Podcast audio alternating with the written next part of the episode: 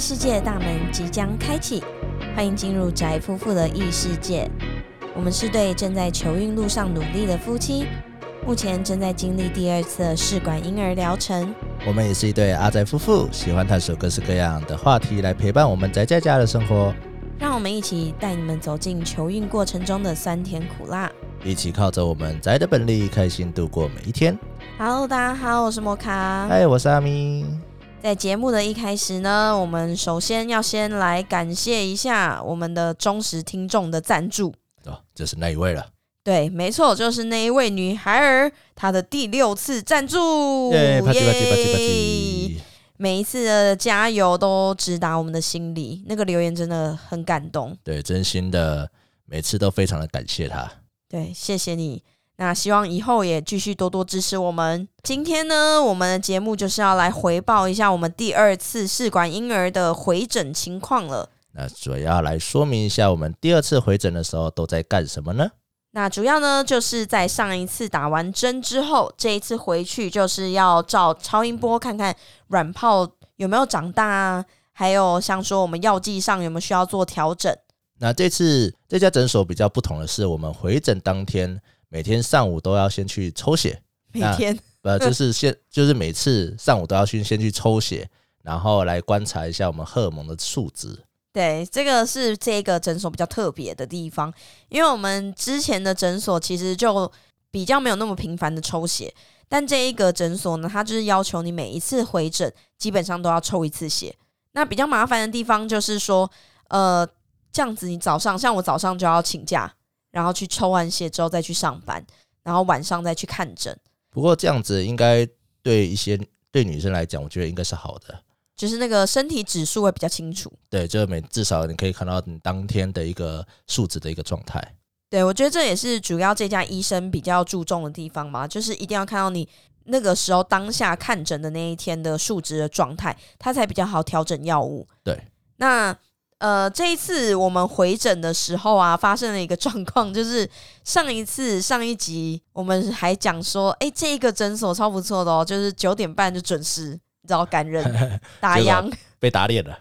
嘿嘿，这一次我们离开诊所的时候，已经是十点半后的事情了。 对。不过因为那时候，诶、你因为我们有看 A P P 嘛，对，对，然后那时候是一号到二号这段时间卡超级久的，它也不算 A P P 啊，它就是那个网网页站，对对对对对然后它那时候一二号就一直卡卡到八点吧，对，那时候我们都以为觉得是网页出了问题，对，所以我们就八点就去了，因为我们这次号码也比上一次前面，对，然后去的时候就发现说，哎、结果真的还是在二号， 完全没有动，可能是前面有一些状况吧，我也不是很清楚。但是总之，我们在那里坐了一阵子之后，后面开始跳号之后就变比较快了。对，因为可能就也比较顺利了吧。嗯，这个就不知道。 但是我觉得重点就是在于那个等待的期间，其实会让我们很容易多想事情，因为你在那个环境、在那个状态，还有身边其实都是经历这样子呃状况的人，对，你就会一直在想一些比较比较负，我自己会想负面的消息，因为。你在那里其实也不能做什么事情，虽然可以划手机啊、看个电视、看个漫画，但是因为你在那个环境下，其实你就一直在等，等这件事情是很痛苦，所以我就开始慢慢慢慢就想说啊，怎么办？是不是又怎么了？怎么样？怎么样的？啊、然后后来我们就要进去照超音波，因为这次主要回诊是要看那个卵泡大小嘛，刚才有讲。对我记得那一次，也、不是那一次，就是你去看超音波的时候，那时候我在睡觉，对你整个在我旁边睡着啊， 对，因为那时候真是太累了，然后因为那个地方也很好睡，所以我就不知不觉就睡着了。然后到我起来的时候，发现你不见了，然后还想说赖你，诶，人呢？怎么不见了？然后你也没有回，废话，啊因为超音波师都直接跑出来，然后叫我名字了，然后我就去，我就想说，哦，我还回答了，哦，在这里，然后你也没醒。这完全是然后因死为啊。他已经出来接了，所以我就想说，哦，那我要先去了，反正你也不能进去。对对，然后我们我就直接进去之后，然后上一次有讲到我比较看得懂他在测什么嘛，那个英文单字我看得懂，对，所以他在测的时候，我就一直觉得，呃，怎么好像数数据怪怪的，就是像那个软泡的呃几颗几颗之类的，嗯他这一次就写说右边只有大概五颗，然后左边只有三颗，就变少了。对，就是上一次本来说总共大概有十五颗，然后结果这一次总共才八颗。哇，那个心情应该是很 dump 的吧？对我就是当下也没有办法问他，因为超音波师是不会回答你任何问题，他也不会告诉你什么结果，因为主要都是 pass 给那个主治医师，嗯，所以他当下他只有问我一句说：“诶，你有在打排卵针了吗？”你知道那个问号是那种哦，好像怀疑你这个卵泡大小，感觉好像没有打针哦。哦的那种感觉，所以我后来就很沮丧，然后沮丧到我就 po 文在我们的粉砖， 对，然后就讲了这件事情，所以害很多人担心了，是 是真的不好意思。不过也还好，就我们看诊的时候，对我们看诊的时候，呃，进去看诊，然后医生是首先是讲到说抽血的状况，其实我的荷尔蒙指数是非常的好。对，那一天他真的他是直接讲说，哦，抽血指数很棒哎，然后我就想说，哦，这有什么好？这是我卵泡已经已经消失了的但感觉，就是身体状况还不错，对，然后我想 说，然后呢，然后他就说，就是呃，我的超音波状况就是八颗，那八颗其实是比较像是有平均的在长大，就是已经成熟了，还没有成熟，还没有成熟，但有长大长大这样子，对，还没有成熟。成熟的话，那就不得了了，因为要直接取卵了，好不好？啊，所以 你到现在还分不出来就对了，我要就是生长气大了了，。长大了，就是它是长大而已，因为成熟的话，它就会排卵了。啊，那那时候卵子就飞出去了，那你就是没有东西可以取啊。就是懂吗好，我知道，好，那所以呢，呃，他是说这八颗就是平均的在长大中，大概都是呃九九 millimeter，哎、它应该是反正它九 mm，就是那个公厘啊，大小，然后九到十一，平均都在这几这几颗都在这个数值中。但我有看到一个是十四的，啊，有没有啊？他念的时候没有写十四、啊有我有看到瞎写有一个是十四的，那那个可能有点过大，那个就很危险，因为啊我们到时候用药它就会长得比较飞快。了解，所以那个平均是比较好的，因为如果不平均的话，它会成熟太快，嗯，不然就是有一些还没有熟，然后到取卵的时候，有一些已经熟了，已经跑了。已经飞了，对，其实这样是不好的，所以最好是有平均。然后剩下的就是之前有讲十五颗里面还有其他的嘛，那那些都是比较小的，所以就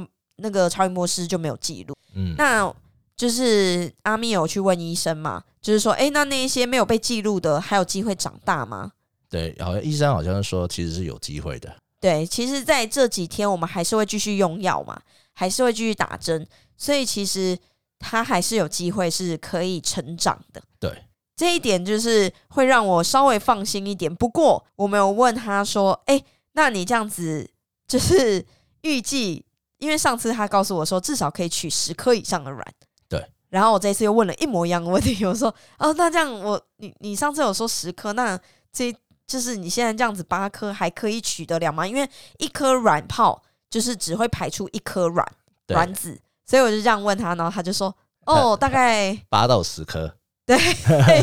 我想说，呃，怎么变少 了？就最高还 是十颗，有点有点担心。哎、没有不一样啊，一个是十颗以上，也就是说最低十颗，然后现在八八到十十颗就变成是最低可能是八颗，对啊我就很担心下一次回诊的状况。没有，我们要相信他，相信他们会长大。希望它不要再改变了，好不好？希望我的其他卵泡也可以顺利的继续长大。对，对，那我们接下来就是医生最后就是有说，就是我们会继续吃上次的药，然后呢，呃，从十二月二号开始，我们就会打针。那这一次的针就是短效针了。那这个是我们上次没有提到的一个针，它算是新品牌，可是它跟我们上次提到的那个美诺运是差不多的，差不多药效的对，它是一样药效的。那这一次的针叫做贝诺运，感觉很像，对， 其实很像。就只它差一英个文字不而一已，。它英文不一样啦。但是总之就是它的药效是一样的，只是副作用好像比较少一点。啊。但是我们这次用的药剂也是比较重一点，就是以前我们通常用美诺运的时候是一罐药粉跟一罐一水，罐水，这一水一粉对，那我们这一次呢是一水对两粉，哦，怎样？没有，没 你吼个屁呀、你不是在现场？ 有，我要表现出很惊讶的感 觉。好，那所以这一次就比较特别一点点，然后那个护理师就有帮助我们，就是再度复习一下怎么打针，对，因为其实主要是让阿咪对，因为上学次打针到今天这一次这一次感觉因为中间也空了一段时间了，对，大概两三个月左右了吧。对，想说先来复习一下，不然用痛用痛你也不太好。 但是这个我也有 PO 在我们粉专，就是护理师有很紧张，就是因为护理师是先跟我们讲说，哎、这个针比较痛，因为它啊的药剂比较重嘛，对所以他就说你一定要就是快一点的插进去，快很准，对， 他也没有讲快，但是他就说快一点。然后我就说：“拜托你不要这样 讲，因为阿咪昨天呃上一集我们有讲到，阿咪上一次就是看了护理师的快很准之后，就把我打到淤青， 所以这一次就是我就跟护理师这样讲，就说你不要误导他。 然后护理师就说：哦，护理师说的、啊，没有。护理师就说：哦，那你会不会是上一次戳到神经了？对，就这是是因为毕竟也不知道神经到底在哪里啊。对，我们根本分辨不出来，好不好？我们对就啊是依照我们护理师讲的位置对去打，对，他会告诉你说，其实打针就是要在那个肚脐的呃左右边，不管哪一边，就是三指三三个手指三加宽，三对，然后三个手指下就可以了，就可以有了，那个就是那个交交际，对对对，就是打那边，然后把肉肉抓起来，然后把针垂直跟肚皮垂直平行的打下去，这样子。对垂直平行，垂直，就是不要那打针不其要实歪啦，不要斜，就对啊，垂直九十度，不要歪这样子我。告诉你，阿咪每一次打针，我一定要 再三的跟他讲说垂直垂直。没有，你从我从那个角度那边起看起来是垂直的啊、对，因为阿咪会坐在我的旁边，边但是他从侧边看，然后打左右我的肚脐的左右边的话，其实多少会有一点误差，对，然后我就会很紧张，所以你在你就要帮我看一下到底 很可怕欸、然后我就要帮他用把他的手拉直之后，然后他去施那个力去打针。对对，所以这一次我相信经过之前的一些经验，虽然久久没打了，这一次应该可以吧？哎，就跟骑脚踏车一样，久久没有骑还是会骑的。好不安。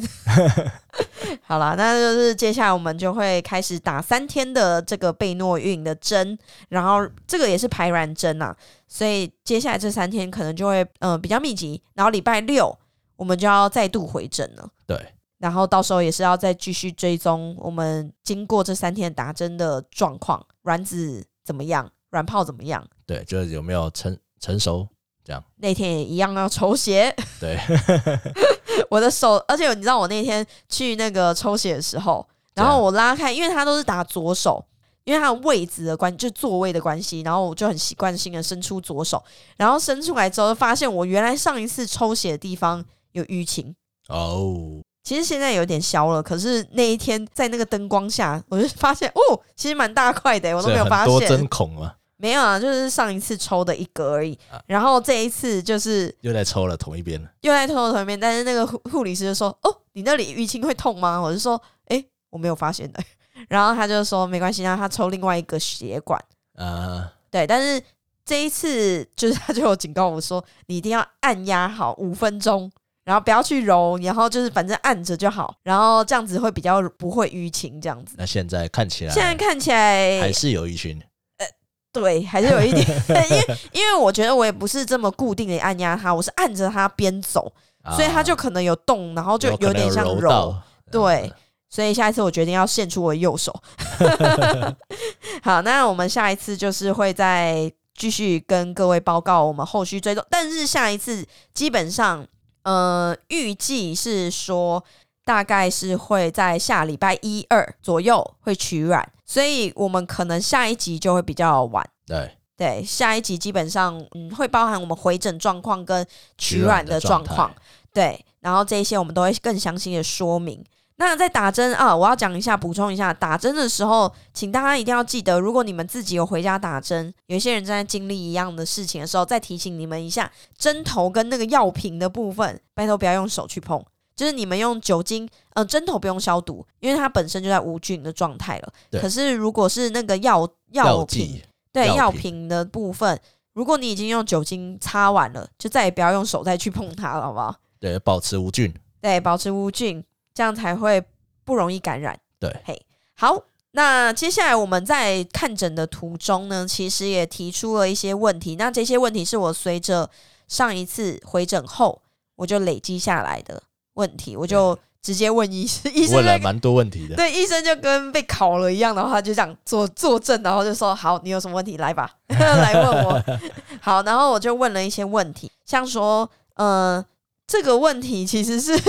我跟一些朋友们讨论，然后发现我们其实大家都会想要问的一个问题，就是在取卵，这应该是说在进行我们取卵前。能不能有性行为？哦，这个这个对男生也意义重大吧？对我相信觉得很多老公们可能都也想好奇一下，对，很想要知道。那我这次问了之后，他是说不行的。我们这个医生是说不行。呃，我必须得老实讲，我们上一个医生其实我们也有问，好像是说可以，对，他是说没关系啊，没差啊、但他好像有说不要太激烈，对他只是说不要太激烈这样子。那我们问了这个医生，他是说不行。直接说不行。对，他是说，因为像我们在打这些排卵针的时候，我们子宫跟卵巢会逐渐的肿大，对，因为比较多卵了嘛。因为这样子的肿大，其实如果如果你太激烈，他很怕会有内出血的状况。但其实这个问题就跟前面那个，因为前面那个也说可以，只是不要太激烈，怕会有内出血。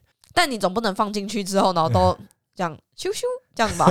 你懂我意思吗？所以干脆就直接说不行，这样子。对，我觉得他应该也是以防万一啊。对，那所以男生们就是老公们，在这个期间，大家在做试管，你知道，老婆其实也蛮辛苦的。就好好自己对解放。对自己解放。那女生如果想要的话，也只能我我相信应该是还好啦，对，女生自己想要的话，可能就也自己解放。 不行，不能太激烈。但总之就是对，不要自己太激烈。然后我觉得每天都在打针的状况下， 我觉得应该也很难有那个心情。对啊啦，对，但是总之这个是我觉得蛮重要的一个问题。但如果男生要解放的话，要注意配合那个女生取卵的时间。对你不要一直解放，解放到最后就是快要到取卵了，然后你都没有存那个精精虫对，哎呀，没有东西，对，那你这样就完蛋了。真的。真的，这个呃，我们稍后会提到的一些，就是我们取卵前做的准备，对，然后我们男生稍跟后女生对，可以再做更多的解说对。但总之呢，你们要解放，总之就是要记得先询问一下太太的取卵时间。啊、好先确认一下。好，那 DHEA 这一件 DHEA 其实就是我现在目前有在吃的其中一个药剂，就是就算我还没有开始做排卵的那个针之前，我就已经开始吃了，跟叶酸一起。那叶酸大家都知道，就是呃，可以去听我们之前在介绍养卵的那一集，就是我们有提到叶酸跟 DHEA。那 DHEA 是不是在这个疗程中，我在打排卵针的时候还是要继续吃呢？那医生的回答是说，我们是需要继续吃的。他就说可以继续吃。对，要然后就是也是协助它继续长啦。对，那再次的提醒，就是 DHEA 这个药是本身是针对于卵巢早衰，也就是我偏向我虽然是数值还没有到达早衰的定义，可是已经有一点偏了，有偏数值，就是偏比平过均去。低一滴滴。嗯，所以其实我就有开始吃这个药。那这个是真的只针对早衰的部分，如果你是多囊这种的，这个就不适合了。就不建议吃。对，所以这个东西真的是要依照呃医生的判断再去吃，好，不要自己听说然后就去，好不好对，？不这样子可能药效那些什么的。对，啊，就还是以防万一啦。对对，毕竟我们没有百分之百的确认嘛。好，那另外还有我们上一集里面呢，也有提到一个疑问，就是说医生我们有提到说他只有一三，好像五六吧。一三四五吧，好，总之呃没有他六有，啊，六有，对，不然我们礼拜六怎么回 诊？对，所以他不是每天的看诊嘛？那他意思是说，其他时间是在手术吗？还是说怎么样？他会不会亲自的帮我们取卵？那时候医生好像是说他们是有其他的主治医生对，然后他们会轮班，轮班取卵。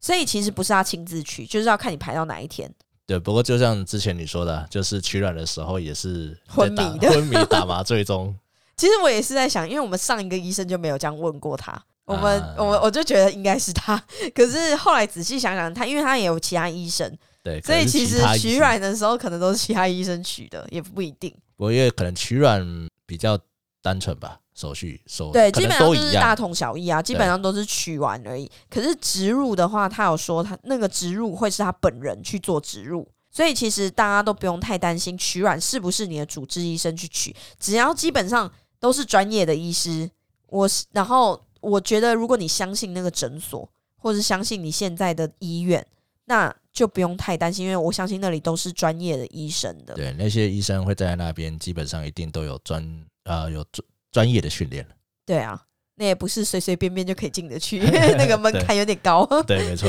对，所以我觉得应该是不用太担心。那植入的部分的话，真的就是要看你植入的位置啊、手气之类等等的。那因为你找到这个主治医师，我基本上我就会想要他植，就是这个就是一个手气问题嘛。 对。那那时候医生好像说植入都是他，对对对，所以我相信这样子也算不错了。而且他讲的那个医师，我刚好排到，如果礼拜一的话，他是听说也是一一位不错的医生，手气也不错，所以希望他可以帮我取到很多卵。对，希望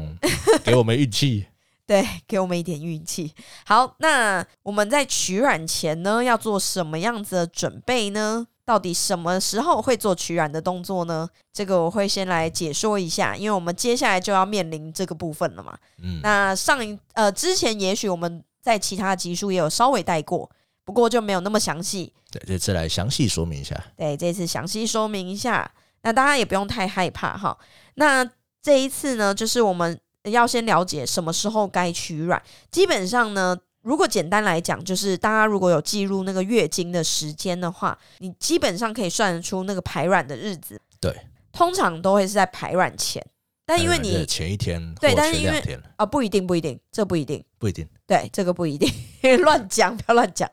就是因为它依照药效的问题，所以因为我们有在打排卵针之类的，所以荷尔蒙基本上会被提升。对，那这个日期其实是不准的，所以主要还是要看医生怎么判断了。但是具体来说的话，它是在排卵之前，因为你排卵就已经排出去了嘛，这一定是排卵之前嘛。对，会去呃去打破卵针啊，然后去安排那个取卵的动作。对，好，那但是具体来说，基本上就是当卵泡大小达到大概十六到二十公里公里公里公公里 M M， mm 的时候左右的时候，这个是一个数据，好吧？ 这个是网络上你可以查得到的数据。然后就是那个促，它有一个促滤泡成长素，就是 FSH，跟促黄体生长素呃成长素，也就是 LH，对，它会开始增加。那等到那个促黄体成长素达到高峰的时候，也就是那个 LH 达到一个高峰的时候，过了十二到二十四小时就会开始排卵了。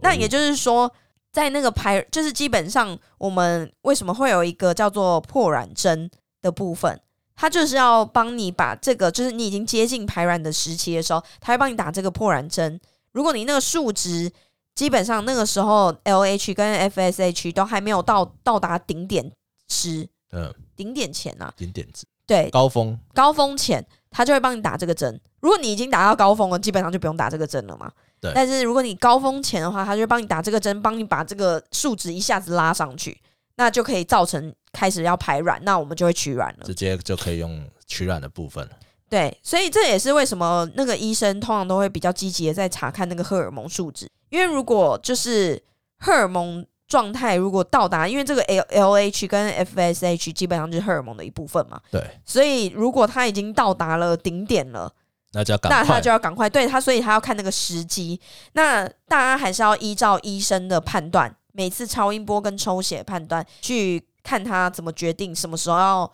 进行取卵。对，不过这个诊每个诊所也不同啦，对，因为像以前的诊所，就像我们前面讲，就是没有那么常抽血，对，没有那么积极的抽血，他只是大概算一算，觉得差不多基。本上他可能经验老，就是我觉得两个经验都一样好，可是他们做的方式可能不一样了。对，好，总之那个是医生，医生，反正那不关我们事情，我们就是相信我们现在的医生这样子对。那我们当下在做上一个医生的时候，也是相信着他。好对，那破卵针呢？通常护理师一定会跟你讲，破卵针很痛。你对上网查，基本上女生们每个人都说很痛， 对，没错。但我们实际上上一次打的时候，我觉得是完全没有不痛。 我觉得是因为我技术太好了。我不知道怎么接下来。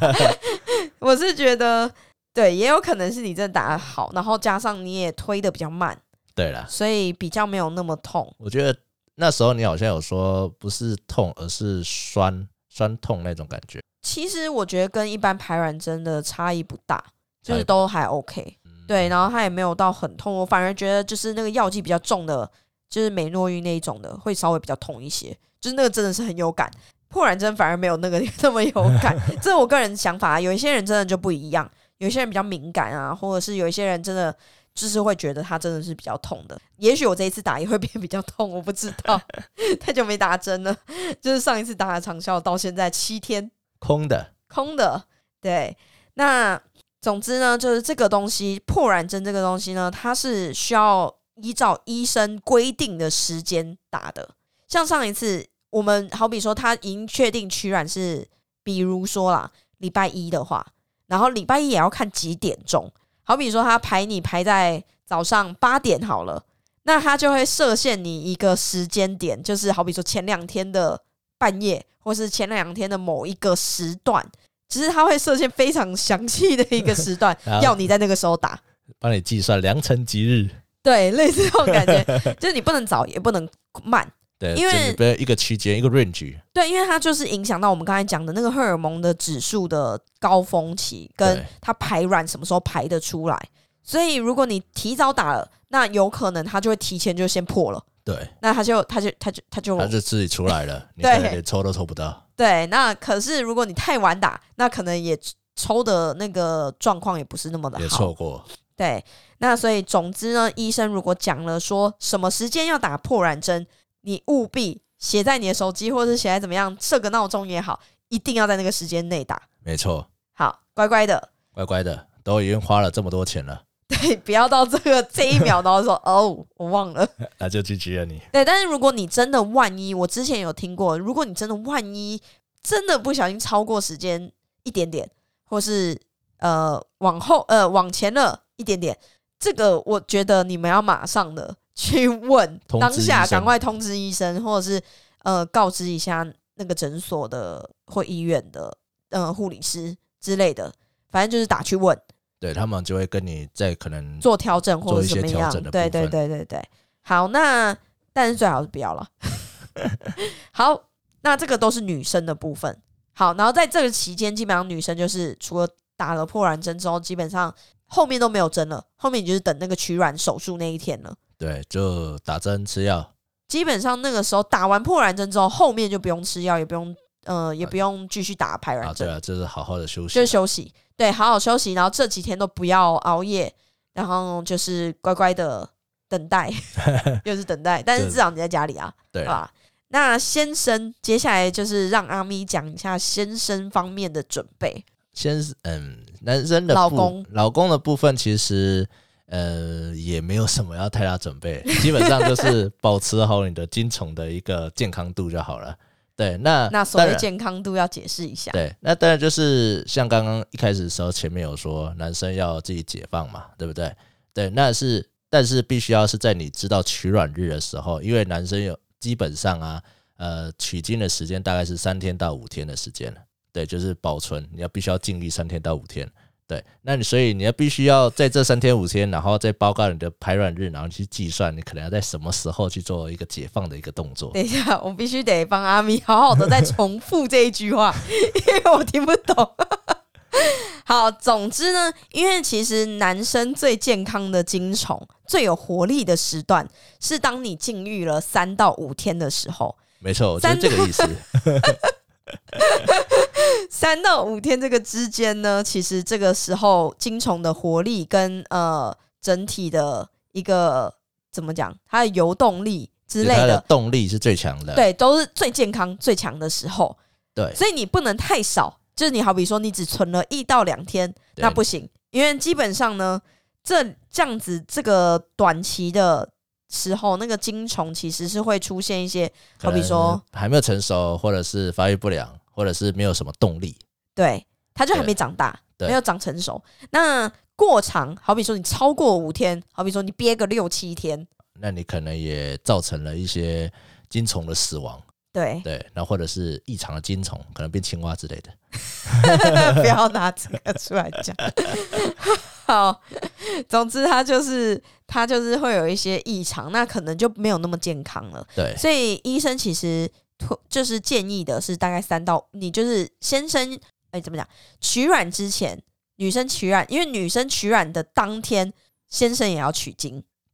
也就是是可能说说要因为取卵当天就要马上去做植入了， 你不要乱讲。 不不不，其实讲错了，植呃取卵当天就一定要去就是精虫跟卵子子的配结合配对结合，对，不是植入哦，植入是还没有很后面了。剪掉， 不是啊，主要是当天取完卵之后，然后精呃精虫也会同时取出来，取完之后就当下就在实验室里面做配对了。对也不是配对，就是说它就会开始做结合了。对，对，所以你们男生基本上就是在取卵，也就是你要取精的那一天，就是要往回算。往前算就是三到五天，就要保持禁欲的时对，间。我觉得抓个平均你就抓四天好我了。上次好像也是抓四天了。对，所以这是最安全的，好不好？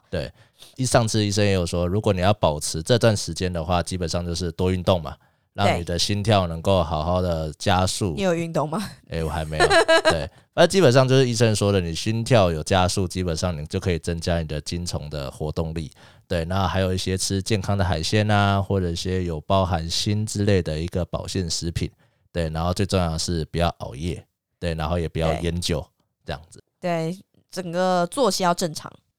那这样子的话，那你就可以在取卵卵的当天，你就可以将你健康的精虫跟你的老婆的卵子做一个结合。对，那详细结合的部分呢，还有我们当天手术的情况等等，因为估计会是在下礼拜初我们就会经历，所以下礼拜的节目里面应该就可以看得出来，就是知道就是结果，然后就是会可以报告给大家，然后也带大家介绍一下，就是认识一下取卵的过程。对好，那这次礼拜六我们就再看看吧，看医生 告诉我们什么时候取卵。对，回诊后应该是可以判断取卵的那个正正的时间啦，就好对啊像是下礼拜一还是下礼拜二嘛，对不对？对，刚刚有讲过。 啊，是吗？对，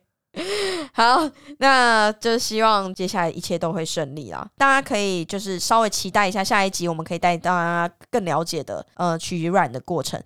这礼拜我也会努力的运动，培养我的高级金虫们。 听起来好快。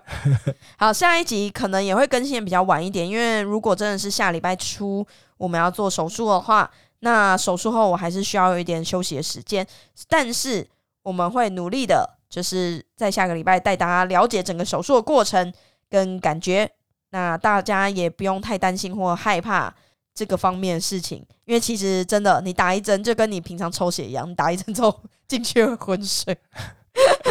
好啊，那希望帮我们集气加油。一起努力，那今天就到这里，我是摩卡，我是阿咪。我们下次见，拜拜拜拜